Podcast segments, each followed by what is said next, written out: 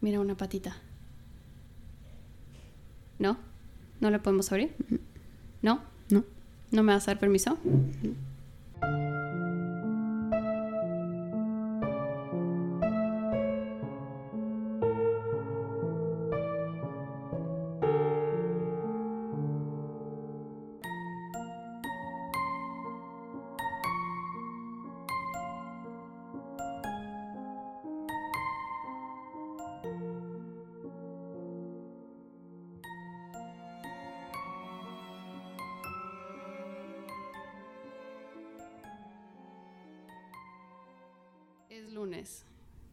día de la semana, pero casualmente es el 7 de junio de 1999.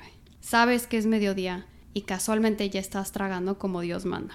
No sé a qué te dedicas, pero ya estás echando taco en el famoso restaurante El Charco de las Ranas.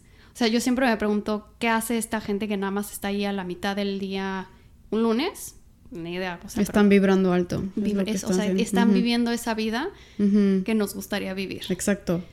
Que sí, que la gente solo se pregunta, ¿a qué se dedica? Sí, o sea, y nada más ahí está. O sea, es lunes y allá mediodía y ahí están. Y eres Yo- un ente Sí, y existes y consumes en unos tacos. deliciosos. Uf, qué envidia. Decides pedir tres tacos al pastor con todo, Oh, unos limones para tus taquitos mm, chance no. y las cebollitas también ahí te las traen. Además de una gringa para acabarla de rematar. Uf. Decides probar todas las salsas, la verde, la roja, otra que dicen que pica mucho, pero que se te quita con el agua de horchata y canela que te trajeron ya hace rato. Mm, Y estás tratando de decidir si te alcanza tanto espacio en el estómago como dinero de la quincena cuando empiezas a escuchar disparos cerca de ti. Horas después te enteras que el famoso presentador de televisión, Paco Stanley, había sido asesinado afuera del mismo restaurante en el que te encontrabas.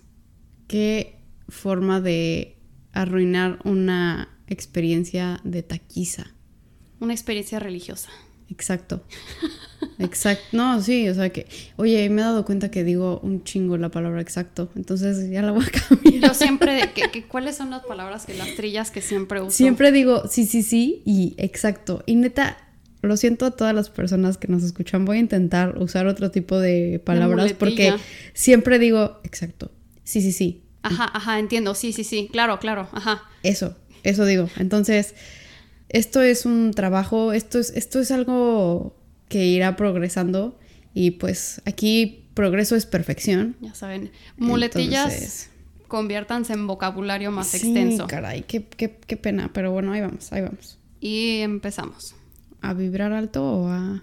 A pedir tacos, chava. No sé en dónde, pero ya los no vamos a ir a pedir. No me acuerdo en dónde, bueno, no voy a decir en dónde lo leí, pero hubo un momento durante esta bella pandemia que fue, perdón, pero me río muchísimo con esto. Una chava publicó así como, es que si vibras alto no te da COVID, porque COVID no vibra a la misma vibración que puedes vibrar tú si es que a vibras la alto. misma frecuencia. Bueno, esa, esa madre, ¿sabes? Y yo así, dude, ¿really? O sea, denle un premio Nobel, sí, por no, favor. no, cañón. O sea, sí. Porque Sí, gracias ella por descubrir tiene- esa frecuencia a la que COVID no vibra. Tiene un doctorado en vibraciones. ¿Sabes qué, chava? Pero gracias a que no vibramos tan alto, empezamos esto. Entonces, Sí, no, hay veces en sí, yo- donde vibrar bajo Sí, abre muchas puertas. exacto. Y pues, Y a veces y otra vez estoy diciendo exacto. Porque, exacto, sí, sí, sí. Ay, ya, mm, perdónenme. Entonces, el día de hoy, como ya se habrán dado cuenta, vamos a hablar del famoso caso de Paco Stanley. La información de este episodio la obtuve de dos podcasts, Los Hogs al aire, por si gustan escucharlo, y el famoso episodio de Leyendas Legendarias, el episodio 29, que por razones que desconozco fue retirado de su lista en Spotify. Qué raro, pero bueno, creo que lo puedes seguir encontrando en YouTube, ¿no? Todo, si ya lo subiste en internet, ahí está. Ah, ok. Pero la mayor parte de este caso estuvo basado en estas, o sea, en dos partes de o en dos grandes episodios que vi en YouTube llamada La historia detrás del mito, producida por TV Azteca. Ok. Y adivina quién fue la persona encargada de dirección. Pues no fue Paco Stanley. La, la mismísima, no espérate, la, la ay, grosera. Perdóname. Hay un lugar que te el Paco ahí te se te acaba de atragan- atragantar con un una Taco al pastor. Con un taquillo al pastor, ahí tiene un cilantrazo en el diente, pero No, la, la madre de todo el chisme mexicano. Pati Chapoy. Claro que sí. Patti Chapoy es la que dirigió, por lo menos este episodio. Sale en dirección de bueno, pues muy bien por Pati. la historia detrás del mito. ¿eh? Y O sea, hace dos días fue día de, San- de los patricios y patricias, o sea que está sí, no, se muy, la pasó muy de ad hoc. pelos, se la muy pasó ad hoc muy de este- pelos nuestra sí. Patti. Pues por más que a nosotros no nos tocó vivir como que esta experiencia, sabemos de ella, ¿no? Igual que Sí, como que todo mundo la ubica, la conoce y ha escuchado de ella. es esa historia medio chusca que alguien empieza a contar, Como, que ah, alguien sí, le agrega. el- los tacos. Sí, y todo el mundo sabe que fue en el charco de las ranas. ¿no? Fíjate, creo que nunca he ido, o sea, ni siquiera le he prestado atención al restaurante. Creo que Pero en, sigue abierto. Creo que en Querétaro el equivalente era el Jardín de los Conejos Sí, claro. y era Deli. Magnífico en bulevares. Qué buen lugar. O sea, de verdad, después de ir al cine o lo que haya sido, te ibas y te echabas Mira, unos tacos. cada quien tiene un lugar de tacos Hijo, y todo el mundo va a decir que ese lugar de tacos es el mejor. Pero, Pero, la verdad es que el mejor, los mejores tacos son los que están en el cine Alameda y son deliciosos. ¿Los de Erendira o cómo se llama? Erendira, sí. Qué son, buenos uf, tacos. Deliciosos. Por si no, es, es literal. Aparte me encanta que es como ese secreto que solo algunas sí, están personas súper conocen. sketchy, súper underground. Y Está para el señor. pasar, sí, tienes que pasar al lado del tienes taquero que pasar. entrar. Es el cajero, slash taquero, slash mesero, Bouncer. slash bartender. Sí, no, o sea, están todo. buenísimos. Entonces, pero sí, vayan, sí están muy buenos. qué buenos taquitos, la verdad, ¿eh? Sí. Y bueno, ya todos aquí salivando. Ay, sí, caray. Vamos a empezar. O sea, si hay algo que obvio no te queda claro, dime, pero la verdad es que la historia sí está... Gracias por decirme tarada en un término chava, muy políticamente Te vas a dar cuenta de la cantidad de información que hay de este caso y es como, espérate, amiguis, espérate. Y aparte, o sea, es una mezcolanza de aquí y de allá, quién es... Ok. Ahí te ahí agárrate. Voy a empezar con la pregunta, ¿quién era Paco Stanley? ¿No? La verdad, no sabía ni quién era este... O sea, sabía la cara... Conocía yo la cara de este brother, como que tiene una aura, tiene, no sé, como que esa persona que ya es su propio nombre, ¿no? O sea, lo identificas, o sea, es, es su propia marca, más bien. Y Francisco Paco Jorge Stanley Albaitero fue un presentador de varios programas mexicanos. O sea, pero así le pusieron sus padres, Francisco Paco. Sí, Francisco Paco. Ajá. Quisieron así que no se confundieran cuando ya sabes, cuando te ponen apodos. Mm. Querían que la gente no se confundiera con el hecho de que tienen que decirle Paco. Son muy, son muy inteligentes. Muy padres. considerados, Sí. tengo que decir que son muy considerados sus papás. Bueno. Es como, ya sabes, a las Isabeles les dicen Chabelas, entonces a mí en mi acta de nacimiento es Isabel Chabela. María Isabel Chabela. Ah, tiene Sí, todo sí, el sentido del mundo. Y luego así de que tienen que poner así en letra chiquitita María Isabel Chabela Chave Ujú. y luego Chabelita. Sí, ok. Muy bien. Francisco Paco. Entonces, Francisco Paco.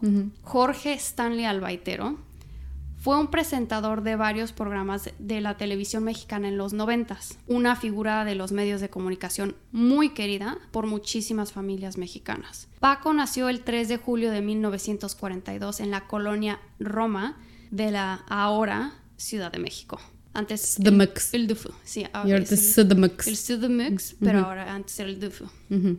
En cuanto a su educación, encontré que cursó una licenciatura en Derecho, además de tener estudios en psicología, mercadotecnia, publicidad de la UNAM. Este, al parecer fue maestro de literatura clásica española.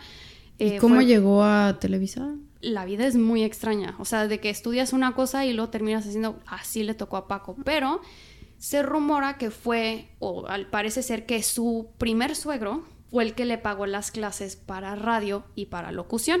Entonces, ah, y así como dato random, al parecer era miembro del Partido Revolucionario Institucional. Del PRI. El PR. No, del PRI. El PR. Era diputado. Así es, son las nuevas campañas de Sí, promoción del PRI. sé, como naranja, naranja, o no Sí. sé, este, la nueva publicidad La va a ser. ¿cómo era? Bota naranja. Bota naranja. Y acá, así. Sí, cañón. O sea, Sí. ne- nece- te necesitan en ese, así como PR, ahí te necesitan. Lu. Yo lo tu sé. talento está desperdiciado aquí. Yo lo sé, yo debería hacer de ese tipo de campañas publicitarias. De nada, sí, de nada mundo hemos aquí descubierto a una estrella y no es Paco.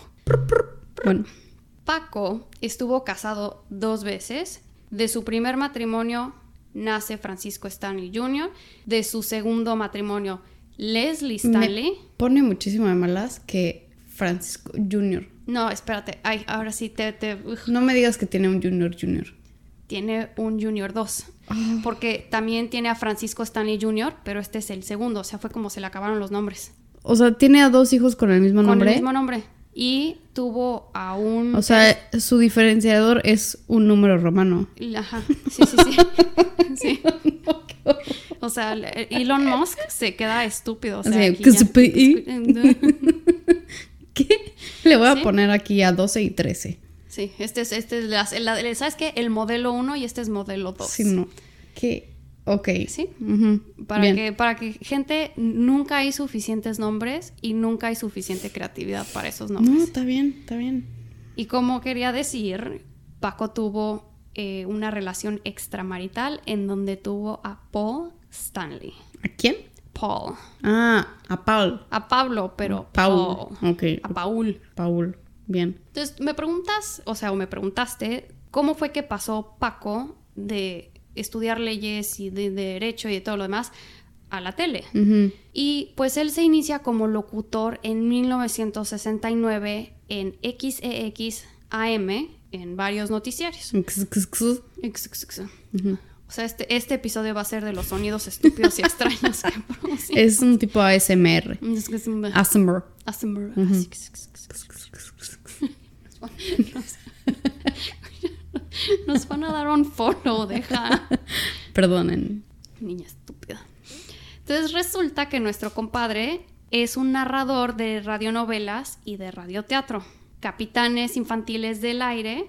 Y este, y pues así era el título. O sea, narraba cuentos Sí, infantiles. sí, sí, sí. Y él se hacía encargado de varios personajes. Entonces pasa él a Televisa en 1974 para el Canal 4 y el programa se llama Nuestra Gente. Y literalmente de ahí se salta la misma cosa, es así de que en alegrías de mediodía, divertidísimo, la mujer ahora que se me hace la más grande ironía de todas. O sea, era un programa para mujeres y lo Pero- llevaba un pero- hombre. Ajá, pero no solamente un hombre, Paco y en los noventas, o sea, O sea, me imagino que era un poco macho. Vamos, vas a ver la clase de misoginia y machismo que existía en estos programas y da repele 3000, ¿no? O sea, pena ajena. Horrible, o sea, de que hoy en día Paco hubiera sido linchado Cancelado. por todo, no, o sea, yo creo que físicamente sí lo hubieran linchado por todos los medios de comunicación.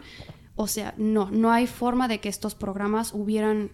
La verdad es que pudiera ser que en algunos lugares sí y algunas personas sí quieran verlo, pero la verdad es que sí lo hubieran linchado. Y también tiene este programa El Club del Hogar. Fue anfitrión en La Carabina de Ambrosio Ay, ese sí lo he escuchado. en me encontré fuentes diferentes, el 85 y 86. Y también pasa a, es- a ser parte del programa Sonrisas y Sorpresas, que estuvo al aire del 88 al 91.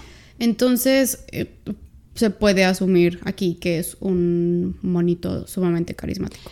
Ca- No, no, no, o sea, y no... Paco tenía una habilidad impresionante de hacer de un programa que ofrecía nada magia y entretenía. Y Y, era... los ratings. No, no, era graciosísimo, era el mejor programa del mundo mundial y no tenía nada que ofrecer.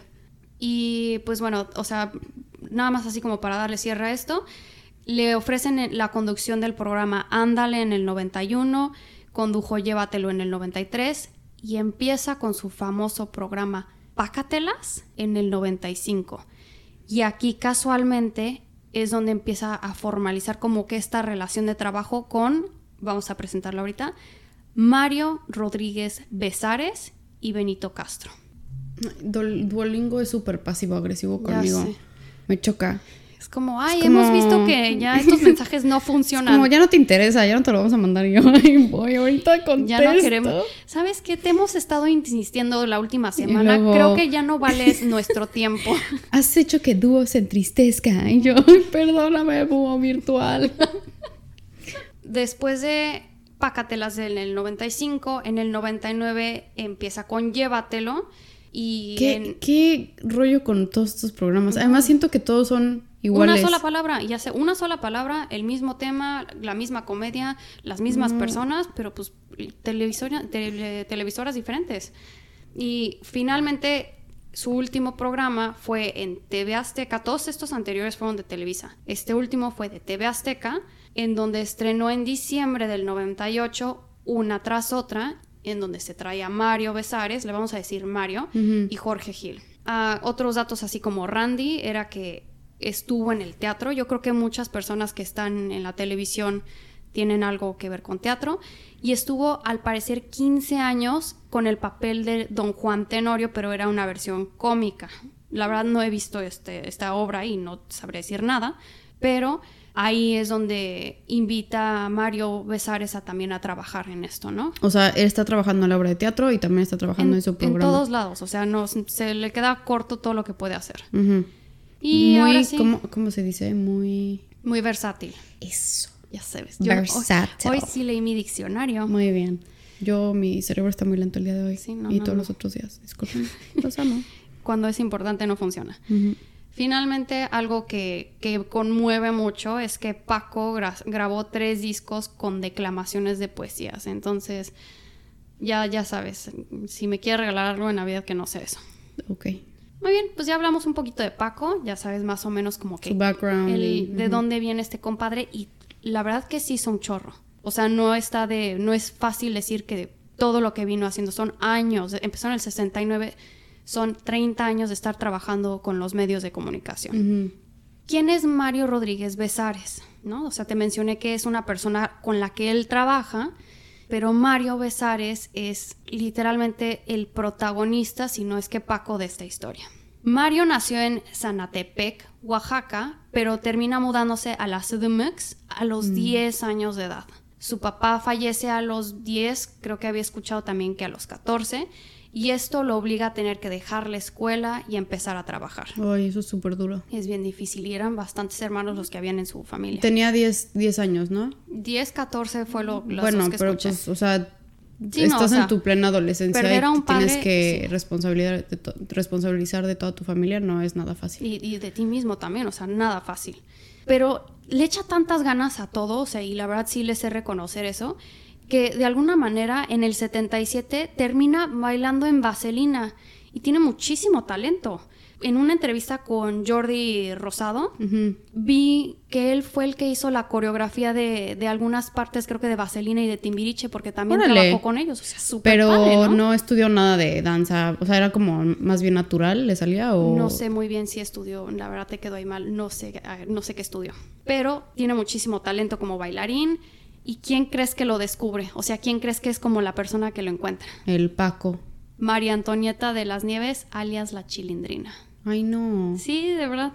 Órale. Sé, es como un mundo muy chiquito, ¿no? O sea, Sí. ahora te- o sea, te pones a pensarlo. Soy realmente tres es como- personas en ese momento. Sí, cuatro Jordi con- Rosado, la chilindrina y Paco Stanley. Y cuatro con Don Ramón. Ah, con Don Ramón, sí. Paco y Mario, como me- mencioné, trabajan en esto de Don Juan Tenorio porque lo invita Paco a, a participar, se lo lleva a- al, al programa de Llévatelo y luego también empácatelas y luego una tras otra. O sea, ellos se continúan. Llévatelo, empácalo, súbelo.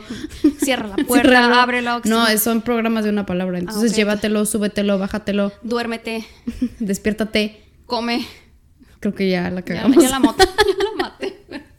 A eso me dedico, chavos. Por si no saben, este ya es nuestro noveno décimo episodio. Yo me dedico a matar chistes. No, no es cierto. Oh, sí, es cierto.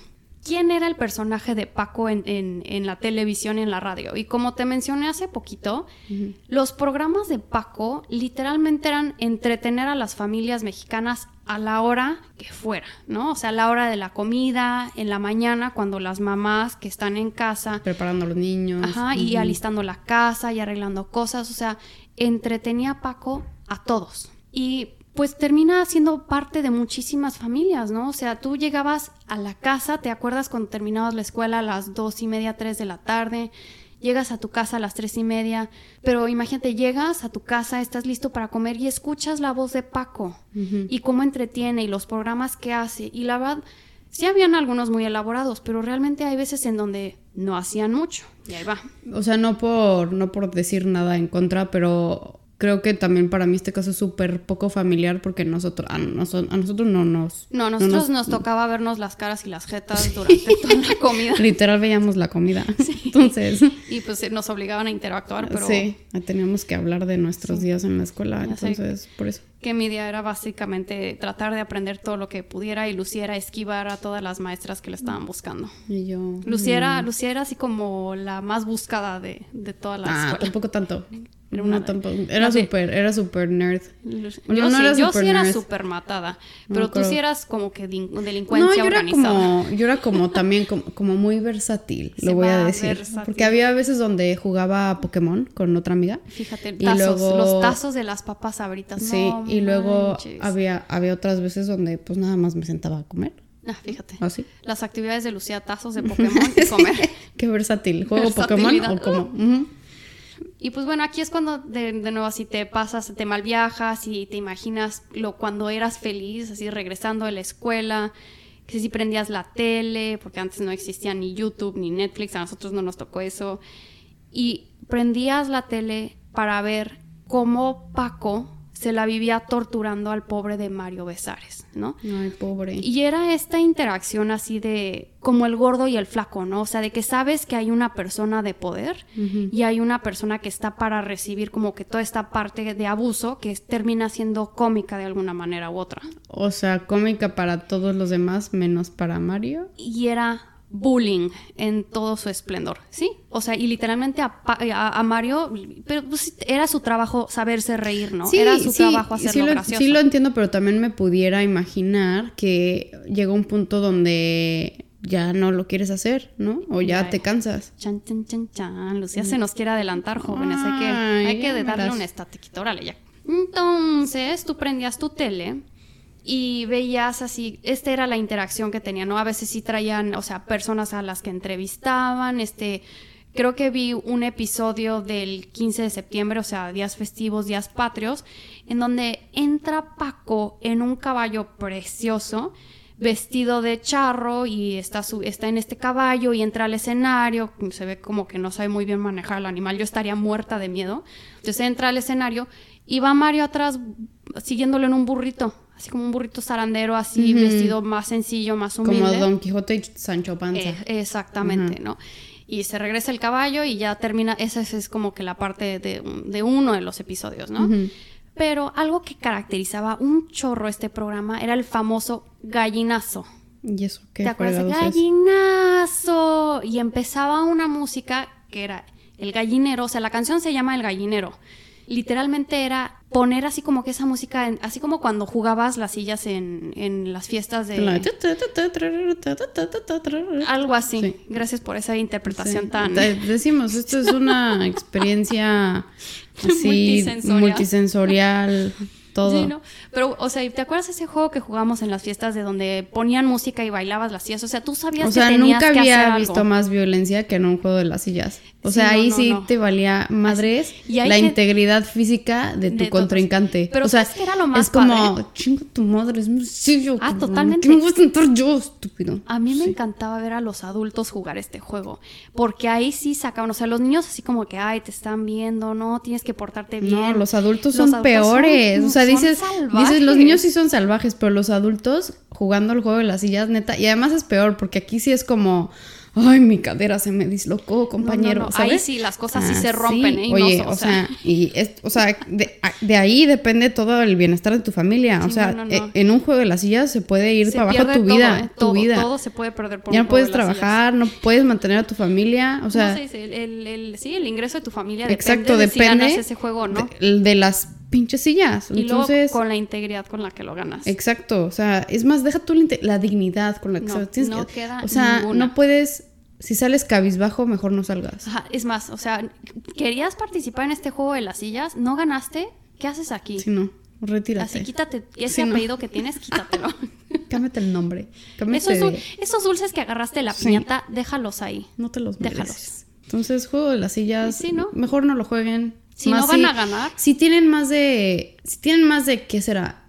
¿11 años? No, hay que decir, si tienen más de 16 años ya no tienen nada que hacer jugando al juego de las sillas. Ah, a menos de que sea profesional o competitivo, o sea, tienen que, Eso tienen no que existe. tomar en serio. Eso no existe. ¿No, no existe? No existe. no. Te juro que voy a encontrar videos de, de, de ese juego así de forma competitiva. Bueno, sí, sí ponen el link, pero, o sea, si no es algo competitivo, si no estás en una fiesta infantil y si no, y si ya pasaste esa edad de los 15, 16 años, ¿Qué no lo haces hagan. aquí? ¿Qué haces aquí? Es más. O sea, ¿qué haces aquí? Muy bien. Y bueno, volviendo ya después de nuestro sutil y ligero De el chiste del gallinero es que era esta canción así de que gallinero, ta, ta, ta, ta, ta, ta, ta, y sonaba así como que una gallina mecatrónica, como que muy extraña, y Mario tenía que ponerse a bailar como Dios le diera a entender, no sé qué, no sé qué instrumentos del universo tenía que él tomar para bailar esto, porque era bailar como gallina, y luego le decía este Paco piso, entonces, eh, que se va al piso, y luego tenía, le hace como gallina y daba vueltas, y luego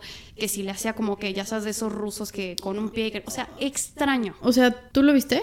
¿Qué? Eh, ¿o ¿Tú viste el gallinero? El, el gallinazo. El Bueno, gallinazo, el gallinazo la ¿Y pero se te hizo chistoso? Fíjate, ya es, es que obviamente ya después de todo este contexto ya, ya, no se me hace gracioso. O sea, lo, lo puedo ver, pero no es así como que ah, mi máximo entretenimiento es esto. O sea, ¿sabes? no te mueres de la risa. No, no, no, no. O sea, no estás tú diciendo, no manches, esto es, Sí, no, esto es entretenimiento. Sí, pero el problema es que no le hubiera cambiado el canal. Ah. Es eso, o sea, como que sigues viendo esa interacción y es como, y lo que platican y que si Paco este le decía, ay Mario, el mallito, porque a, a Mario le decía mallito, Mm. ¿ok? Entonces Mayo, mallito, pesares, la misma persona. Ok. Entonces ahí se lo agarraba con, de, de que le daba zapes, le daba pellizcos, O sea, muy violento. Claro. Pero recuerden, estos son los noventas. No se sabe muy bien por qué, pero todo esto lo heredó. Entonces, pues bueno, realmente era, era un programa mañanero. Habían entrevistas, habían este. Ah, esto sí. Habían chingoscientos mil edecanes. Y Típica. obvio- sí, claro. O sea, y recuerda los edecanes de los noventas. Obviamente todas esqueléticas, todas vestidas con los mismos outfits, este, todas peinadas, Peinadas de la misma, igual, y mismo todo el mismo peinado. Y alcanzas a ver nada más para que se empiecen a dar una idea.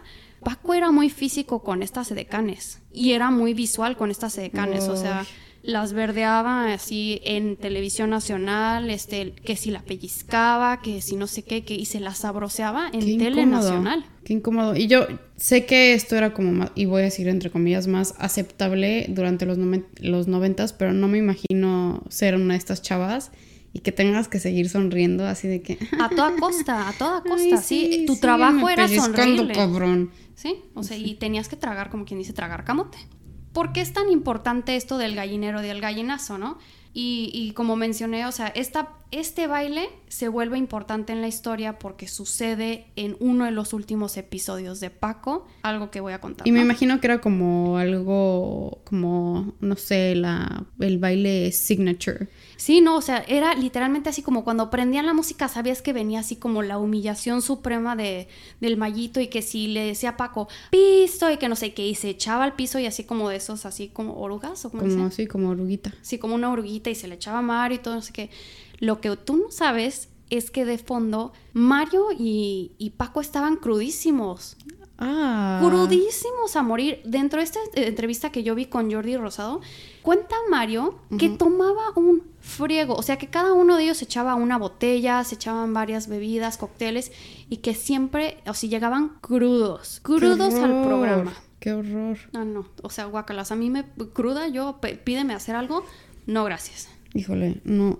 De las veces que yo he llegado cruda, Crudelia. no voy a decir a dónde, pero he llegado cruda a algunos lugares, es como llévame Jebus, por sé. favor. Cuando, Ya, cuando no lo vuelvo uno lo sabe que cuando uno llega crudo a un lugar que no es su casa, es como, perdóname, no lo vuelvo a hacer. Sí, no. Viernes seguido, ahí estás.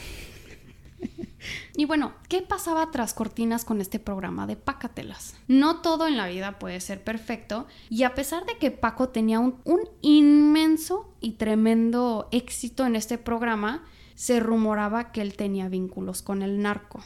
Eso nunca es bueno. No.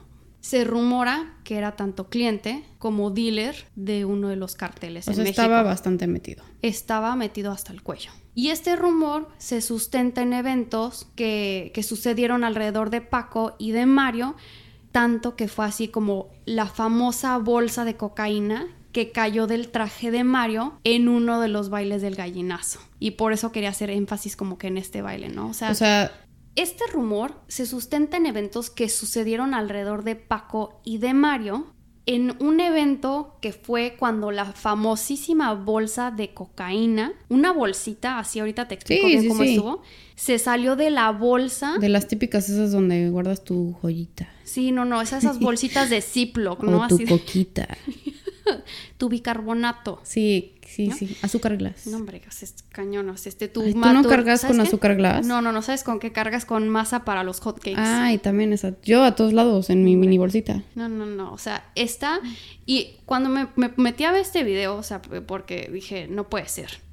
Sí puede ser. Sí fue. Sí fue. Más bien. ¿No? Y fue literalmente un programa, así, un programa en el que están Paco y Mario, no sé qué, de repente suena la música de fondo, gallinazo, ¿no? Y empieza así, este Mayito, Mario Besares, así a mover las, los brazos atrás como si fuera una Y gallina. empieza una nube de polvo de sus axilas, así saliendo por todos o lados. sea, y se Lucía crea, es Michael Bay, Lucía es la directora Pues de es lo que estás hablando de cocaína, ¿qué tal que nada más? No, porque estaba bien empaquetada. Esta Ah, bolsa era bueno. de Ziploc. Ah, ok, Ziploc no entonces, falla. Muy bien, muy bien, el empaque. Entonces agarra el mallito después de darle unas vueltas a, a Paco y este empieza a hacer un baile extraño, como que te dije así, era wannabe ruso, esos que nada más las mueven los brazos, no sé sí, qué. sí, sí. Y Paco le dice, suelo, y se, que se va al suelo, ¿no? Y hace una de esas oruguitas. Entonces así otra vez, y Paco le vuelve a decir, suelo. Entonces ahí va por una segunda vez otra vez al piso, eh.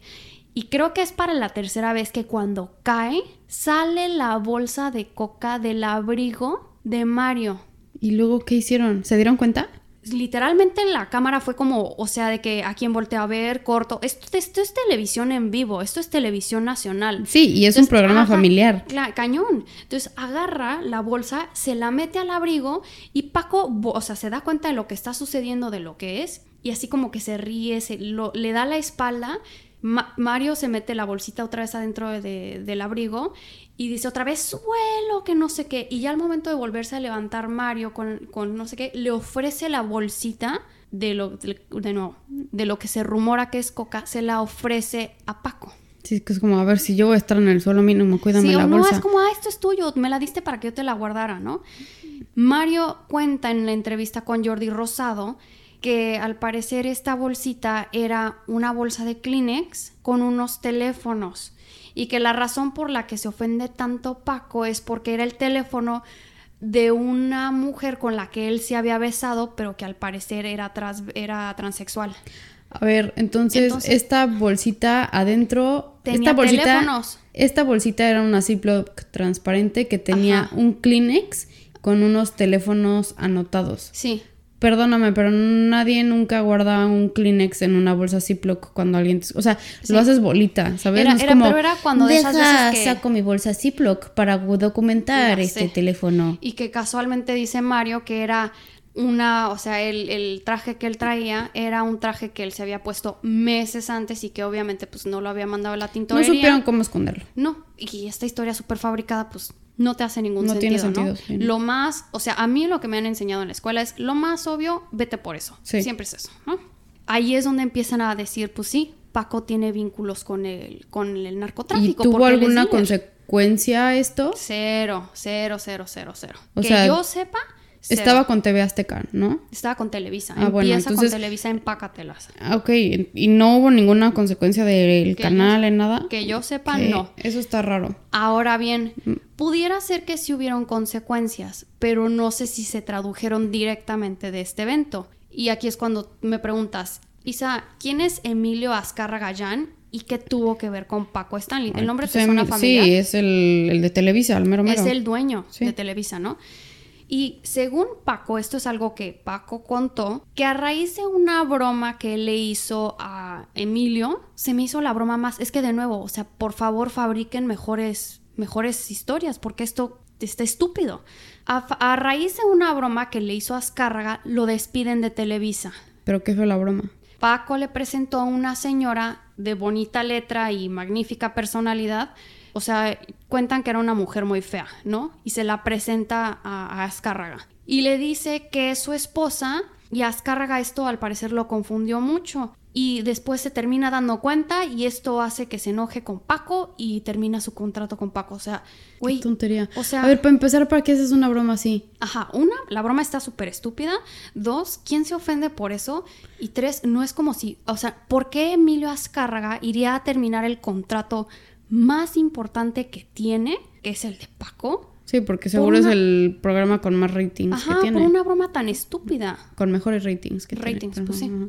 Entonces, Oye, es- pero ¿qué onda también con la chava? Qué mal plan que te están usando nada más para decirte que no, es, que no estás igual de Sí. bonita que otras personas, porque no significa que estés fea, nada más no tienes... No, o sea, ¿Sabes? o a lo mejor no es el atractivo de una persona, pero saben que no pueden, o sea, como por qué objetificar a alguna persona de esa forma, ¿no? Todo, todo eso sí estaba muy mal Está, está asqueroso, la verdad. Entonces, ¿qué pasa con Paco después de que se va de Televisa? ¿no? Entonces, Jorge Gil, mencioné el, nom- el nombre por ahí, es un reportero de espectáculos y un redactor de noticieros de Televisa, ¿no? Entonces trabajó con Paco en algún momento y supuestamente convence a Paco de irse de Televisa y que se vaya con la competencia que es TV Azteca, pues sí. ¿no? es- Entonces empieza este nuevo programa y este se llama Una tras otra. Y se lleva a Mario. bueno, Mayito. tiene más palabras el título. Sí, sí, sí, yo creo que esto TV es Azteca le un permitió. diferenciador. Sí, le permitió más palabras. Oh, sí. qué bueno, muy No, bien. hombre, originales Sí. productores, ¿no?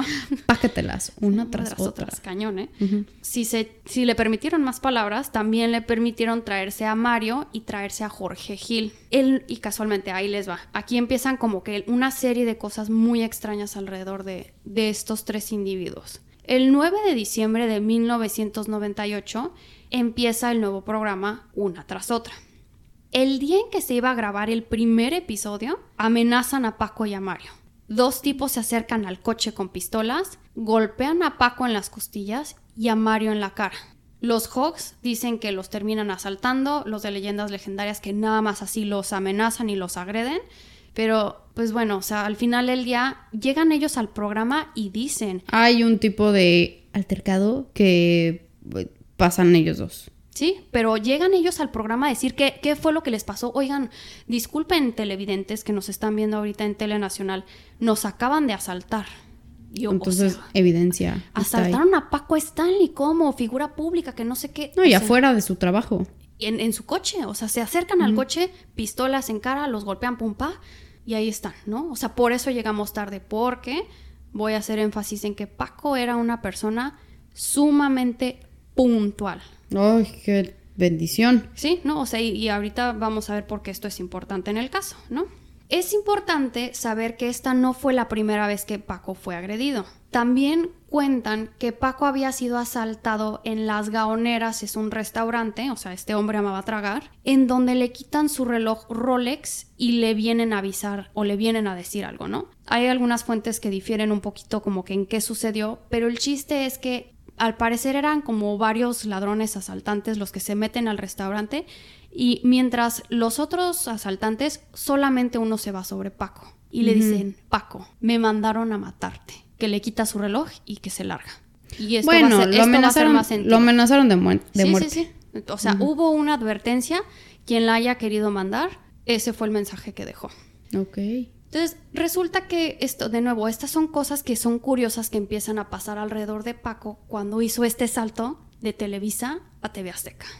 Pero también pudo haber sido una coincidencia en el tiempo Totalmente, o... totalmente, pero de nuevo, es, este caso sigue siendo un misterio. O sea, sigue sin No se va nunca se va a resolver. En algún punto, tras haber sido agredido, Paco tra- eh, tramita permisos para sus escoltas o sus guarros, licencias para portar armas.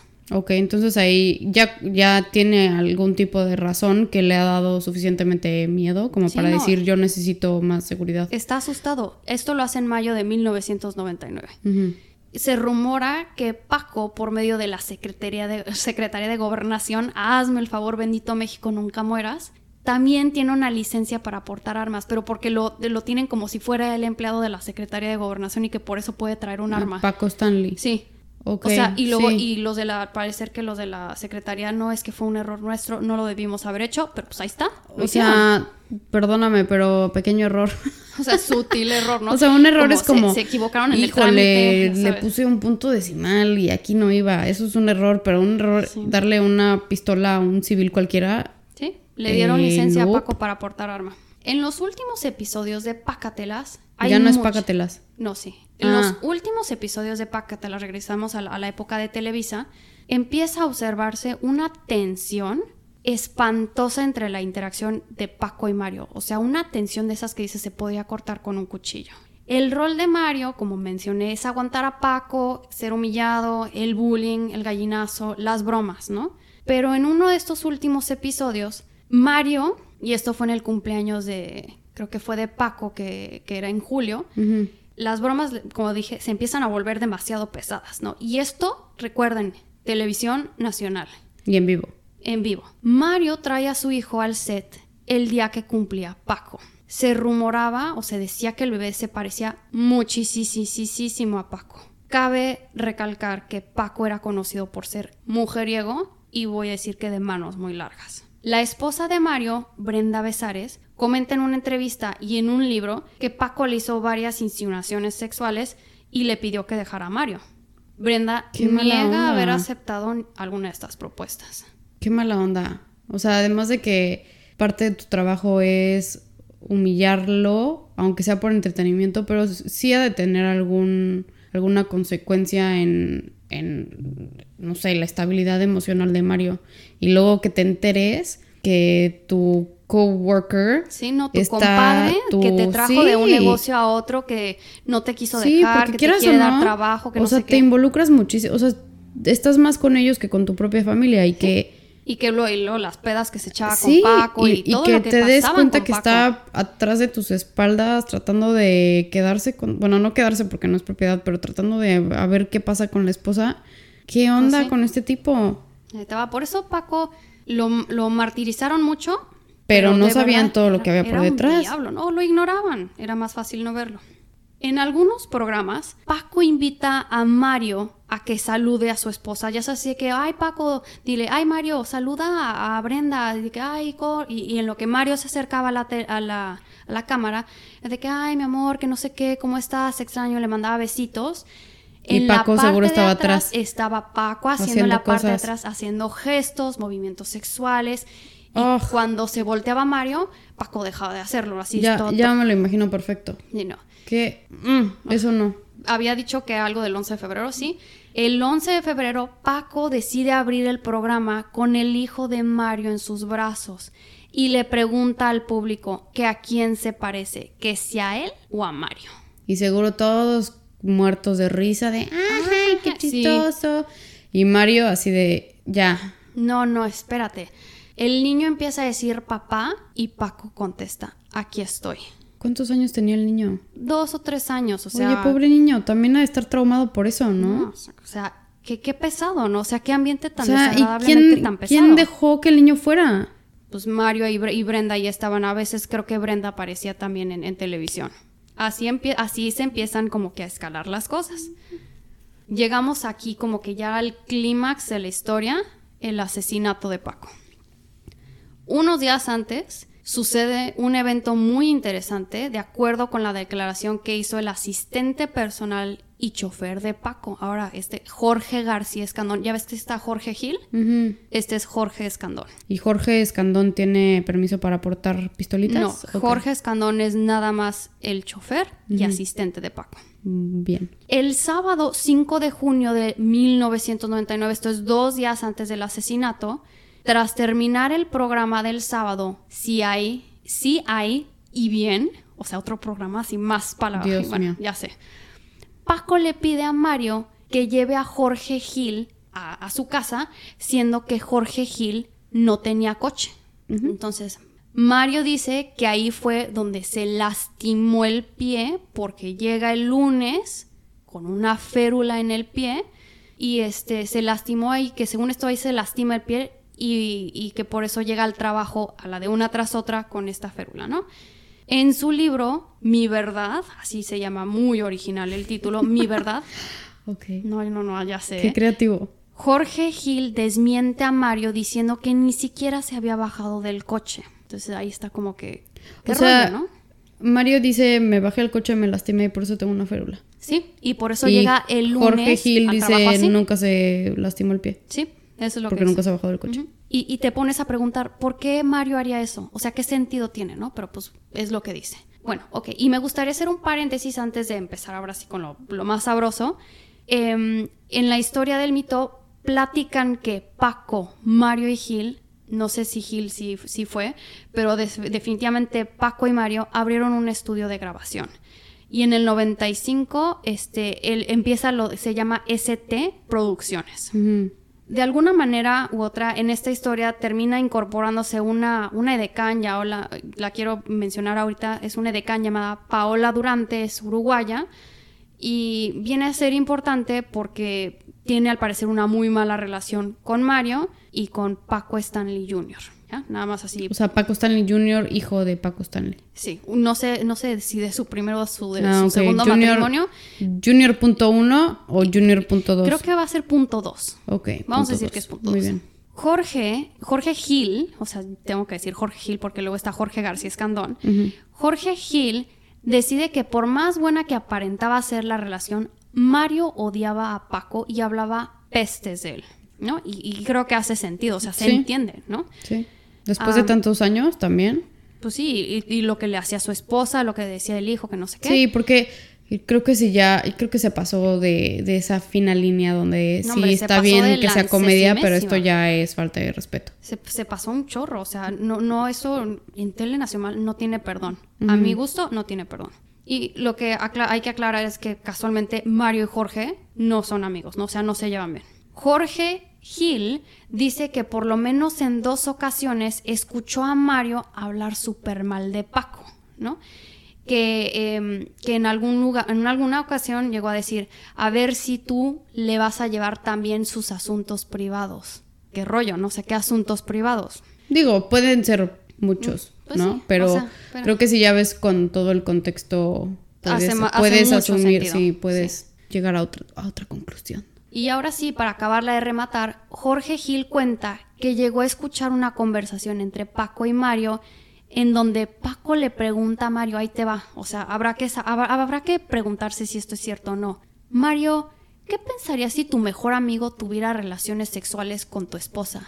O sea, ¿No crees que es mejor, espérame, ¿no crees que es mejor que ella se acostara con tu mejor amigo que con un desconocido?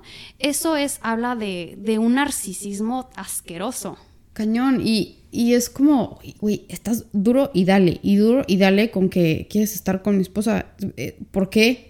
con la esposa a lo mejor era porque no, porque porque no sí, No, no, era como algo imposible, ¿no? Y típico de que es que sí es imposible, es más atractivo. Pero sí, la neta es que se aplica. Sí, que repele 3000, ¿no? Pero esto es un rumor. Entonces, regresamos. A, regresamos al 7 de junio, en donde Paco empieza su día habitual de acuerdo a lo que relata Jorge García Escandón, el chofer. Jorge describe a Paco como una persona sumamente puntual, que, o sea, sus hábitos parecían rituales, casi que casi. Le gustaba evitar errores o retrasos en el programa y hacía, y él llegaba una hora antes al canal, o sea, esa persona analmente meticulosa y muy cuidadosa con las cosas que hacía. O sea, muy OCD. Sí, pero la verdad, pues, o sea, en televisión nacional no te puedes dar margen de error. Y la verdad creo que es algo que sí era necesario. En comparación con Mario, que era literalmente el brother que siempre o llegaba 10 minutos antes, o llegaba 5 minutos antes, o llegaba con el programa ya empezado. O sea, ahí le valía. ¿Qué pedo? O sea, no, no puedes hacer eso con la televisión nacional, no puedes. Sí, no. Pero el chiste es que ese día, como mencioné, Llega Mario con su férula al trabajo y este y le dice que, que, se lastimó a Paco, ¿no?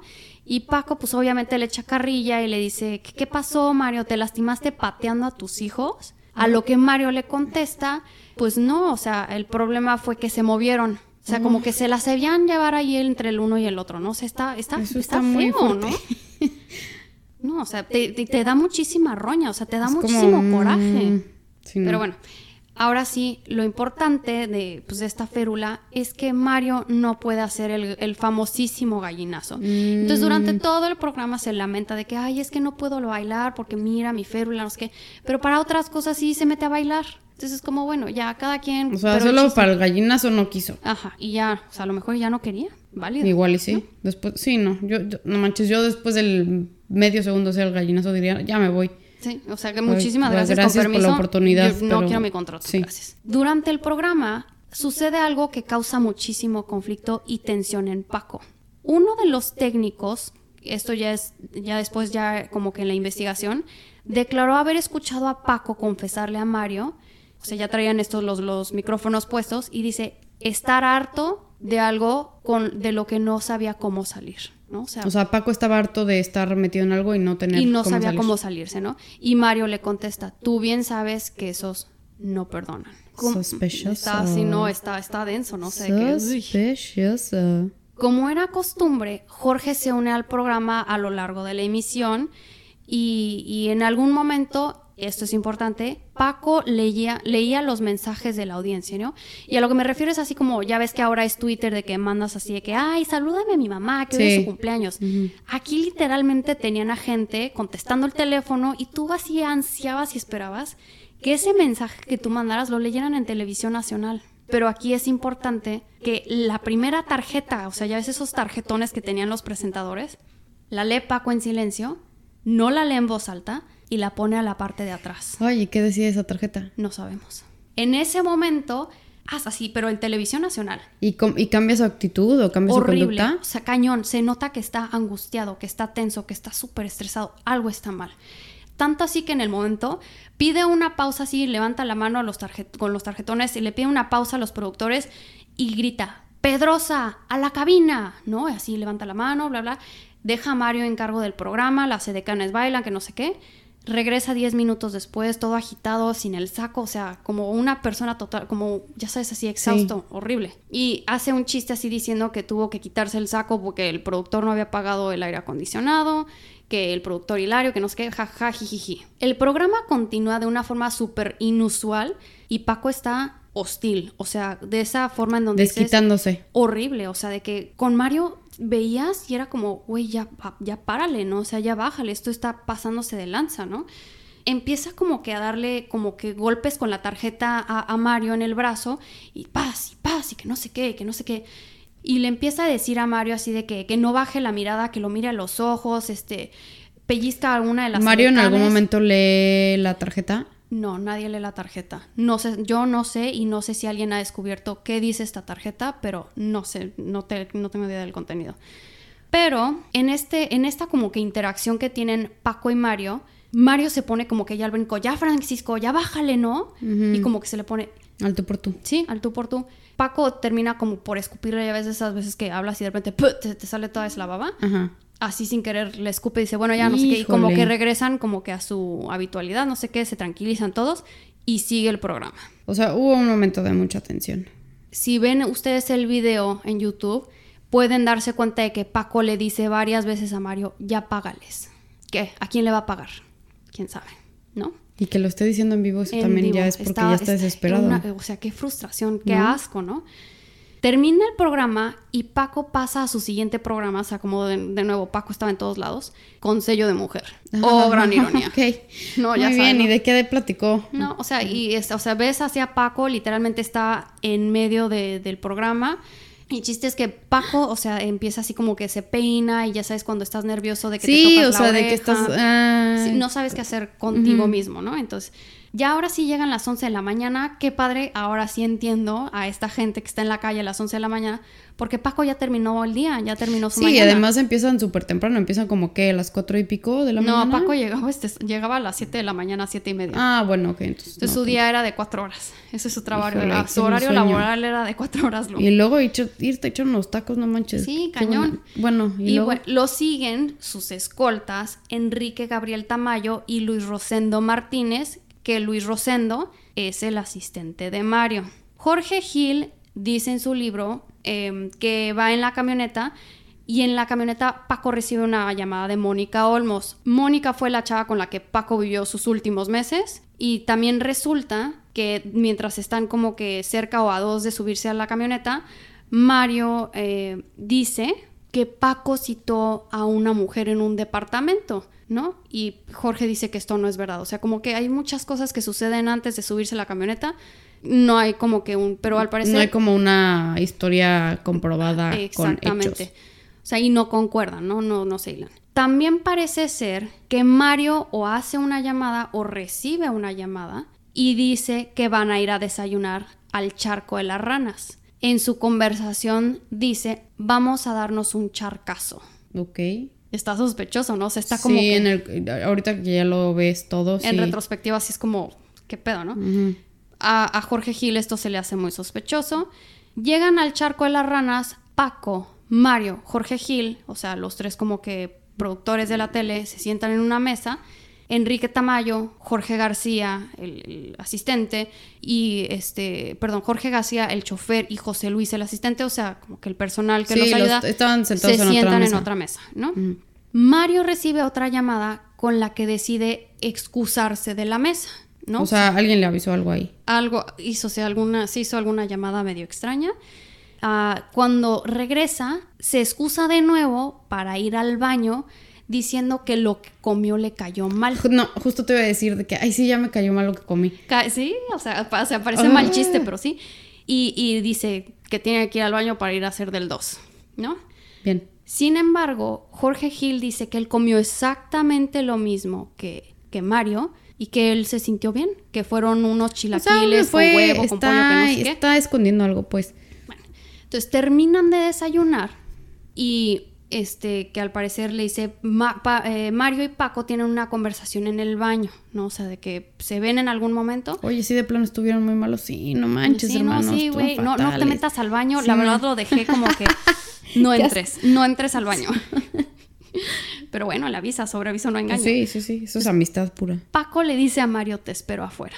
Paco se siente, eh, se, se sube al asiento de copiloto con, con Jorge García, el chofer, Sí.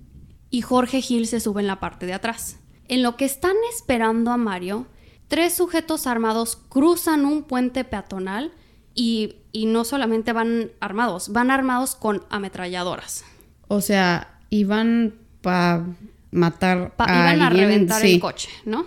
Entonces, rodean la camioneta. ¿Y hay alguien que los ve desde la calle? O sea, yo no me imagino ser un peatón cruzando por ese puente y de repente tres brothers así. tra, tra, ¿sabes? Chava, te quitas, o sea, o gritas o algo así, pero No, obvio, no gritas, traen ametralladoras, les dices, hola, buenas tardes, ¿cómo les ayudo? Eh, eh, ¿Ese es de verdad? Sí, No, sí, no. ¿Y qué hace este botón? Pues bueno, nadie les pregunta, nadie, o sea, hace nada por detener esta situación, pero pues también no sabes si, que a dónde van o a qué vienen. Y Estoy picadísima, ya quiero que me digas qué pasa. llegan estas, eran tres individuos, ¿no? Disparan contra el coche y contra Paco 24 veces. O sea, que piensas es un exceso, pero ellos tenían... Sí, esa era su misión. Era o su nos que ellos asegurar tenían un que se muera. Le disparan cuatro veces en la cabeza a Pablo. A Pablo. No, Pablo sigue vivo. Yo, Oigan, no, no, le este- hicimos nada. Este Pablo sigue vivo, les mando foto de que sigue vivo. Sí.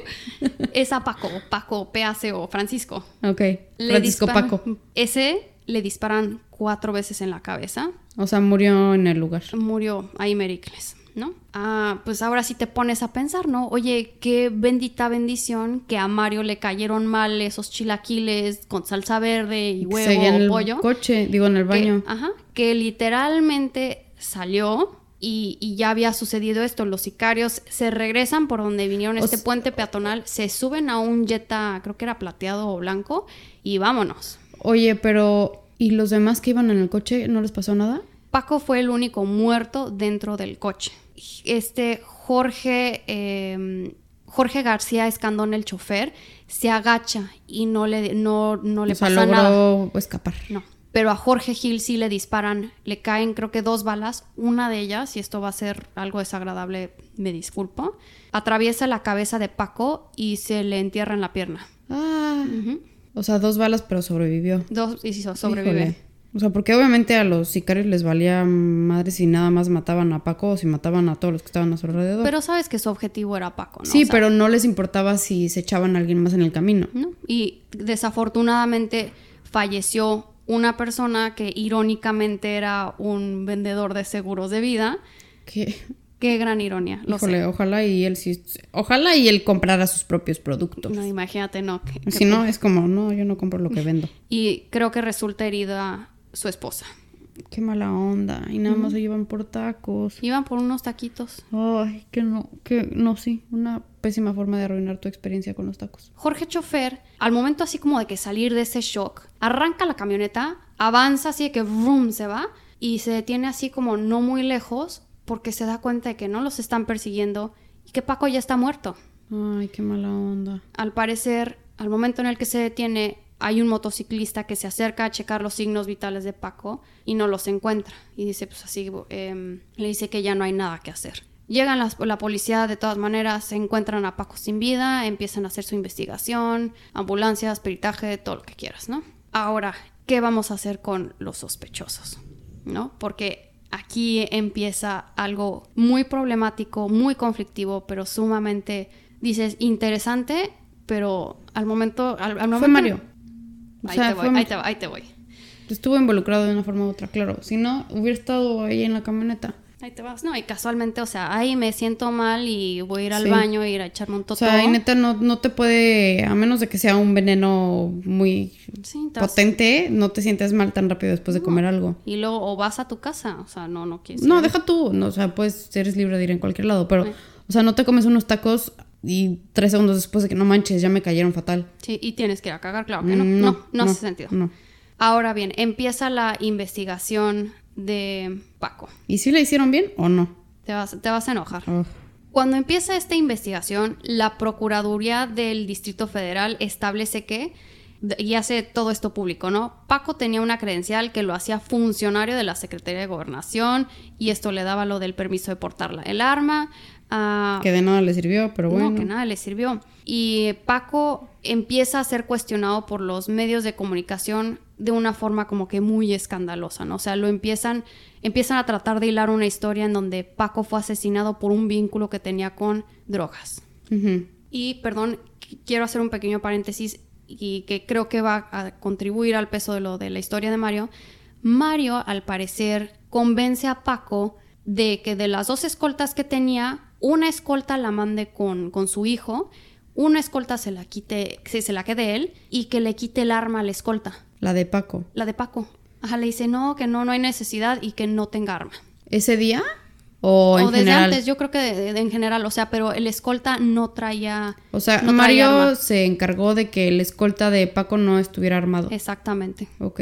Y esto fue, o sea, convenció, sí, fue súper rarísimo. Sí, porque pues es como que a ti qué te importa si está armado o no, ¿no? Totalmente, o sea, es como, a ver, no, no, te sientes más seguro estando con una persona que sabe usar un arma. Sí. Está muy extraño. El chiste es que la Procuraduría da a conocer que Paco era un adicto a las drogas, que le costó la vida, que no sé qué. Convierten esto en como que un medio de, de, o sea, era eh, social, político, este de drogas, así que cuando investigan el cuerpo de Paco encuentran que había consumido eh, Coca-Cola. Seguro también una coca con sus tacos, chaval. Sí, quién. sí, se echó Una, una, una, coquita. Un envidrio. Una ley. Pero sí, encuentran en la persona, en, perdón, en el cuerpo de Pablo. De Paco. que no es Pablo, Dios me libre. no ya lo, mataste dos veces a Pablo, ¿eh? Cero iban dos. Y es que entre Paco y Pablo, que son.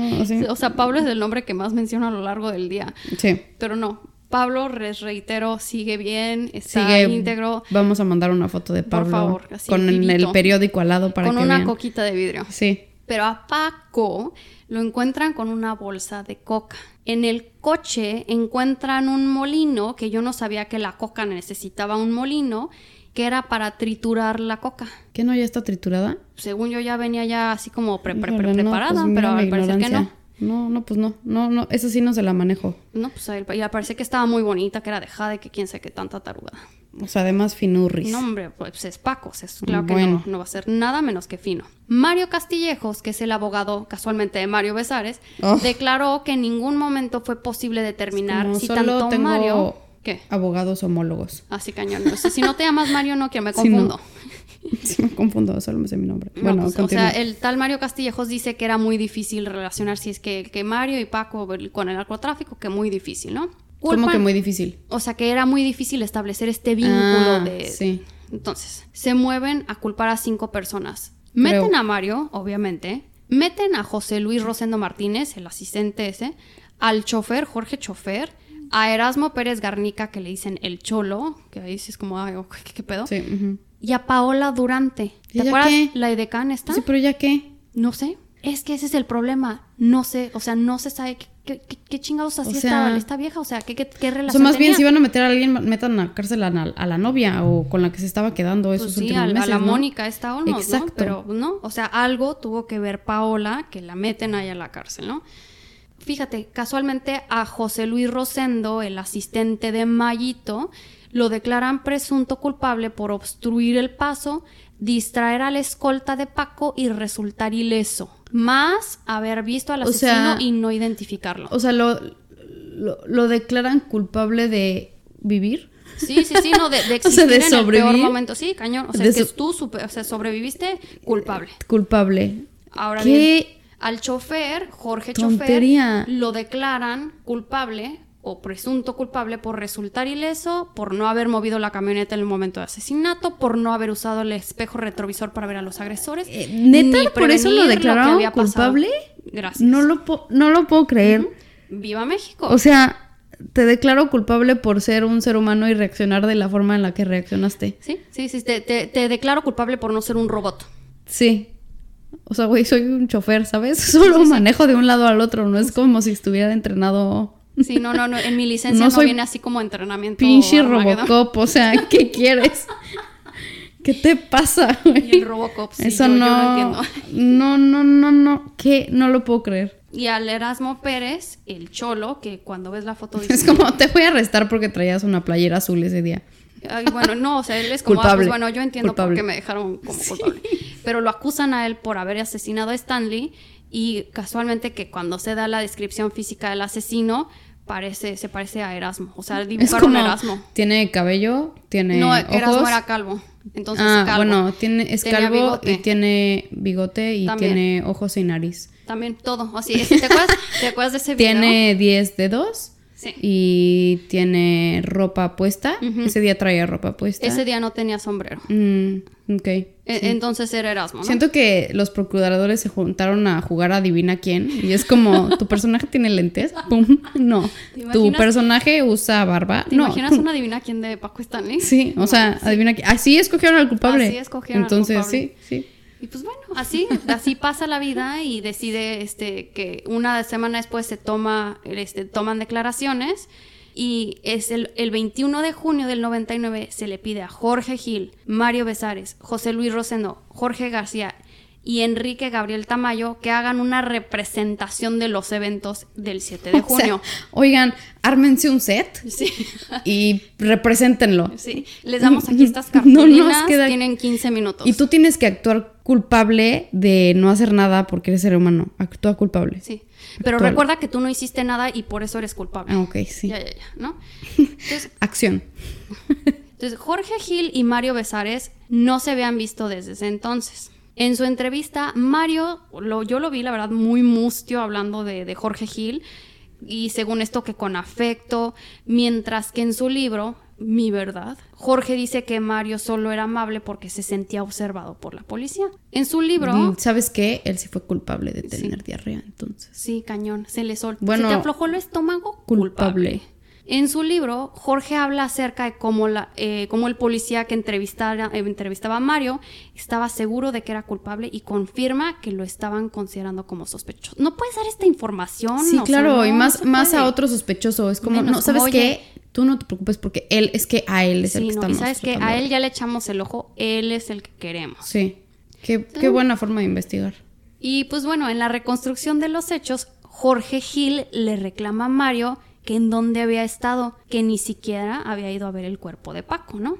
Y Mario se defiende diciendo que las autoridades eran las que estaban limitando sus interacciones con otras personas. Entendible, Sí. pero también es como Mario no fue al funeral de Paco y al funeral de Paco fueron miles de Sí, personas. y ¿no? está raro. Está raro porque sí, o sea, más por el, tiempo que trabajaron juntos. Sí, o sea, es que era su compadre, o sea, fue la persona que, que Sí, eso, eso y sí pudiera familia. decir algo, ¿no? Samuel del Villar, que era procurador en el DF, declara el 22 de abril del 99 que al parecer había alguien en prisión que había dado instrucciones a Erasmo Pérez Garnica, como dije el cholo, y a Paola Durante, alias la güera, y si es güera literal, de cómo matar a Paco. Empieza a- empiezan como que a ver estas teorías de esa conspiración desde adentro de la cárcel por personas con un interés en que Paco estuviera muerto, Pero ¿cuál era el motivo? Ahí te va. Al parecer, Paco le debía a unas personas como 65 mil dólares por haber, o sea, le prestaron este dinero para abrir su estudio, ¿no? Y que Paco no lo había pagado. pero pues también lo- el problema de lo de las drogas y que, o sea... Se le juntaron las cosas. pudieran haber, lo más probable es que debía dinero, ¿no? Y que la verdad cuentan, o creo que tengo así como que en la parte atrás de la cabeza, que lo que ganaba Paco no era suficiente para el estilo de vida que él tenía. El 2 de agosto del 99 se hace una llamada, al parecer un cocinero este, que estaba en prisión hace una llamada en donde declara que él estuvo presente y que él escuchó el momento en el que se hizo como que este complot de estas personas en la O sea, él escuchó la conspiración Sí, para... o sea, él fue el que, así casi que casi el que estuvo ahí presente, redactó, escribió, no sé qué, y habla para dar esta declaración de que él estuvo presente y que fue Mario, que fue Paola, que fue Erasmo y que fue otra persona y que ellos conspiraron el lugar y cómo matar a Paco, ¿no? Entonces, pues ya la, la, la Procuraduría tiene un caso, ¿no? Tiene un testigo. tiene un testigo, tiene ya la evidencia que motivo. necesita, totalmente.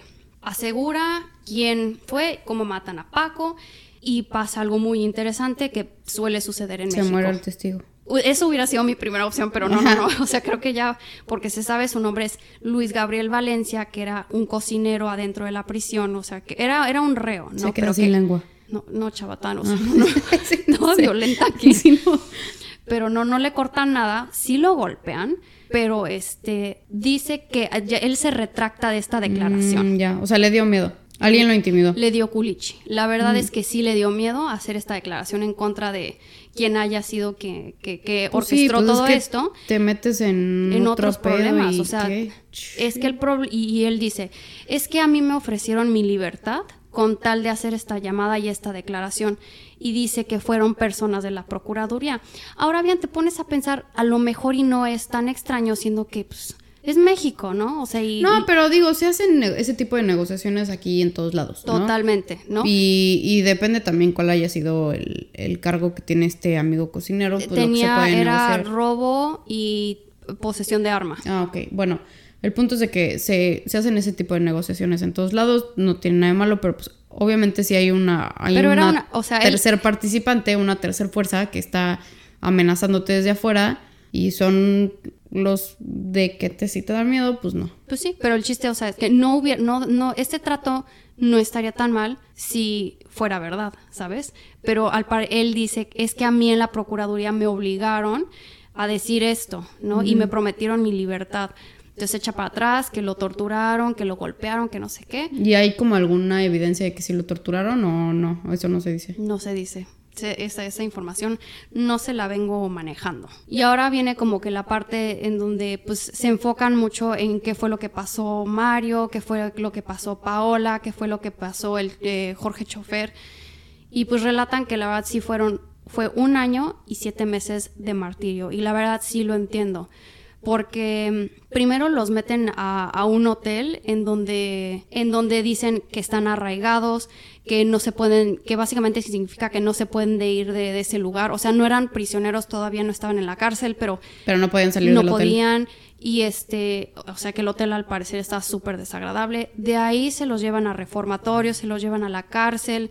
En la cárcel los amenazan, les dicen que lo, o sea, porque Paco era querido en todos lados. Claro, y hay gente que no se sabe la historia completa y solo tiene esa imagen de Paco. Sí. Y uh, me imagino que hay mucha gente que lo idealizaba, que era como su ídolo. Te encuentras a uno que otro en la cárcel y No, hombre, qué horror, qué miedo. No, y, y luego imagínate estos cuates que, pues la verdad, vienen de medios de comunicación, o sea, no dudo que Sí, no, no de ellos están en ese ambiente rudo de- o sea, sí. no. Y, y los amenazan. Total, el chiste es que nada más los dejaban salir en la noche porque en, la noche era cuando guardaban a los otros prisioneros. A Paola igual la amenazaron de muerte, que no sé qué, te vamos a matar, todo lo que quieras, bla, bla. Y pues bueno, terminan saliendo de prisión cuando no son capaces de encontrar evidencia que los inculpe. O sea, después de un año fue como, ¿saben qué, chavos? No encontramos nada, se pueden ir. Sí, o sea, un año y siete meses Qué horror. de estar esperando a que, oigan, qué Por rollo. eso, por eso siento que es mil veces preferible el inocente hasta, hasta, probado, hasta demostrarlo, hasta ¿no? demostrado cu- culpable. Que mientras entrevistan a Paola, tiene una vibra muy extraña cuando, cuando habla acerca de lo del caso de No Paco. vibra O sea, alto. No vibra alto, vibra como que muy, muy sospechosamente, porque te lo juro, te lo juro que dentro de sus prioridades de cuando la meten a la cárcel no es que piense de que tiene una hija. ¿no? De que mi hija, estoy desesperada? ¿cómo, ¿cómo va a estar esto en mi historial? Me van a conocer como la mujer que, que orquestó la muerte de Paco Stanley. De las cosas que platica es que, ¿sí? Que durmió Sí. sin sábanas y sin cobijas, que su pantalón era tres veces más grande de lo normal, que todo su maquillaje estaba corrido, que la amenazaron de muerte, pues a esa sí lo entiendo, y este y que su mamá la alcanzó a ver así toda despeinada. Ay, no. Te lo juro, menciona estas preocupaciones Oye, de y tienes una hija que, que está, o sea, por allá, no tiene no, mamá. no, no, no, no. Entonces, bueno, perdón. O sea, eso también, eso está extraño, pero eso no indica que sea una mastermind. Sí, pero, o sea, en el momento en el que ella habla acerca de lo que es el caso, como que no, mira, cuando ves a, a- a Jorge, Jorge Chofer, como que sí lo ves hablar de un amigo, lo ves hablar de un colega, de un compañero, de una tragedia, ¿no? Y para Paola fue más bien como, fui parte de este escándalo, ¿no? Y así de que, y me vi así como que involucrada en esto y así como que muy, muy hueca, la verdad la sentí muy hueca sí, y pues, sí entiendo esa parte, pero mucha gente tiene formas bien distintas de reaccionar. Hay un caso que creo que en algún momento estaría padre cubrir, que es el de Amanda Knox. Es de una chava que se va de intercambio, es de Estados Unidos, se va de intercambio a Italia y asesinan a una de sus roomies. Y la juzgan a ella y la declaran culpable en base a su comportamiento, a cómo ah, reaccionó. Sí, sí, sí, te entiendo. Entonces, al final se dan cuenta, al final se dan cuenta que ya no fue, pasó creo que siete años en prisión italiana. Hijos, y esos siete años, ¿quién te lo regresa? Exacto, pero en base a un comportamiento. Entonces, yo a partir de ese caso, como que digo, cuestiono mucho. maldita Lucía con sus lecciones de No, vida. no, no, no, no, pero, o sea, cuestiono mucho cómo tomar, cómo la gente toma las reacciones de otras personas, porque al final eso no te demuestra si sí es culpable o no. Más bien son sus acciones. Pero pues sí, pero te- de nuevo, o sea, yo me estoy basando... No, o sea, no, Me, me y- baso en cómo me hizo Sí, sentir. claro, pero y- es- algo está extraño ahí. Y pues esto no fue en el Himalaya, pero sí en el 25 de enero del 2001. el En Cuautitlán, Izcalli. En Cuautitlán, Izcalli. No, en la ciudad de la CDMX. CDMX. El juez declara que pues, no hay suficiente evidencia para incriminar a alguien. Este, pues órale ya, sálganse todos para afuera. Sálganse todos para afuera. Sí, órale, sí, excelente. sí. O sálganse todos para adentro. Sí, ¿no? también. También, eso me encanta. Entonces, órale, todos para afuera. Son lugares bien bonitos. Y me, me encanta, sí, aparte de mis estupideces, me encanta que literalmente traen a la, a la televisión, o sea, fue como que pinche como un momento tan reality, mexicano. ¿no? Sí, o sea, lo hicieron un show. Venga la alegría. Traen a la persona a la que está leyendo así de que como no encontramos, bla, bla, bla, ponen, ponen mariachi en la, en la parte de atrás así como para celebrar que ya los iban a sacar de prisión. Y ¿no? mientras tanto, el asesino de Paco Stanley sigue libre. No, no, para ir pasándosela de pelos. Sí. Ya, ahora sí, para acabarla de rematar, ya los voy a dejar en paz. Esto sí fue un caso muy largo, pero la verdad es como quiero saber más de esto. Eh, el buen Mayito no se logró nunca levantar de- sin su compinche, sin su compadre. No, esto ya lo marcó de por vida. No, o sea, se fue a Los Ángeles, empezó un programa que se llama Ya llegó Mayito y este termina así haciendo varios programas en donde fracasa así rotundamente. De hecho, tiene un canal de YouTube así con 175 mil seguidores en donde sube así su vida diaria y es como El ah, gallinazo. Chido. No, o sea, no el gallinazo, pero es como vamos a nadar, mm, Ah, subo. ¿no? Sí, chido. Y pues ya, finalmente, o sea, nada más me quedo yo como que con, con, con esta historia de que Nadie salió culpado. Nadie. Muchas excusas, muchas personas involucradas, eh, mucha, mucha gente que a lo mejor se acercó con la información incorrecta, a lo mejor y no se juntó la información correcta. El chiste es que Paco, O sí saben toda la información, pero están encubriendo algo. sí, pudiera ser, pudiera ser que realmente por lo expuesto que fue este caso y por, o sea, era el o sea, hecho de que estuviera involucrado un cartel y un... Ahí te puede decir mucho. Y pues bueno. Qué mala espero- onda. La neta, qué mala onda sí. porque... Porque sí, creo que, creo que la verdad, a pesar de que Paco sí tenía como que sí tenía sus... De alguna sus- forma u otra trajo mucha alegría a muchas personas Sí. durante algunos Era muchos momentos. mucho entretenimiento para yo, todos. yo, la neta, siendo muy honesta, yo no sé si a mí me hubiera encantado verlo, pero sé que a muchas personas le gustaba mucho Paco Stanley y sí, como dije, trajo alegría a muchas casas y algunas personas lamentaron mucho Lo que se fueran y sí, lo y le lloraron. y le lloraron y está bien. Y por eso, por eso mismo debería de haber una resolución a este caso, pero pues al día de hoy, Al por lo que dices, hoy, no la su hay. hijo, al día de hoy su hijo sigue pidiendo justicia. ¿Junior 1 o Junior 2? Creo que es Junior 2. Eh, esperamos que este caso les haya gustado. Si quieren sugerir alguno, por favor, no, no, sin con toda la confianza del universo, nos pueden escribir en el juevesito podcast.gmail.com Encuéntranos en Instagram at el juevesito podcast. Y también estamos, hay una, una página de Facebook en donde también nos pueden alcanzar. Sí, Eh, estamos como el juevesito podcast. El juevesito podcast, sí, sí, sí. A ver, a wait. Ah, sí, el juevesito podcast. Sí, sí, sí. Correcto. Entonces ya ahí estamos en esas tres eh, plataformas, redes sociales, medios de comunicación. Agradecemos mucho que nos hayan escuchado el día de hoy y esperamos que el caso les haya agradado. Lo esperamos. Lo esperamos. Lo esperamos con ansias. y los amamos. Vayan a comerse unos tacos, pero no en el charco de la rana. Ay, porque no existe. Bye. No existe. Bye.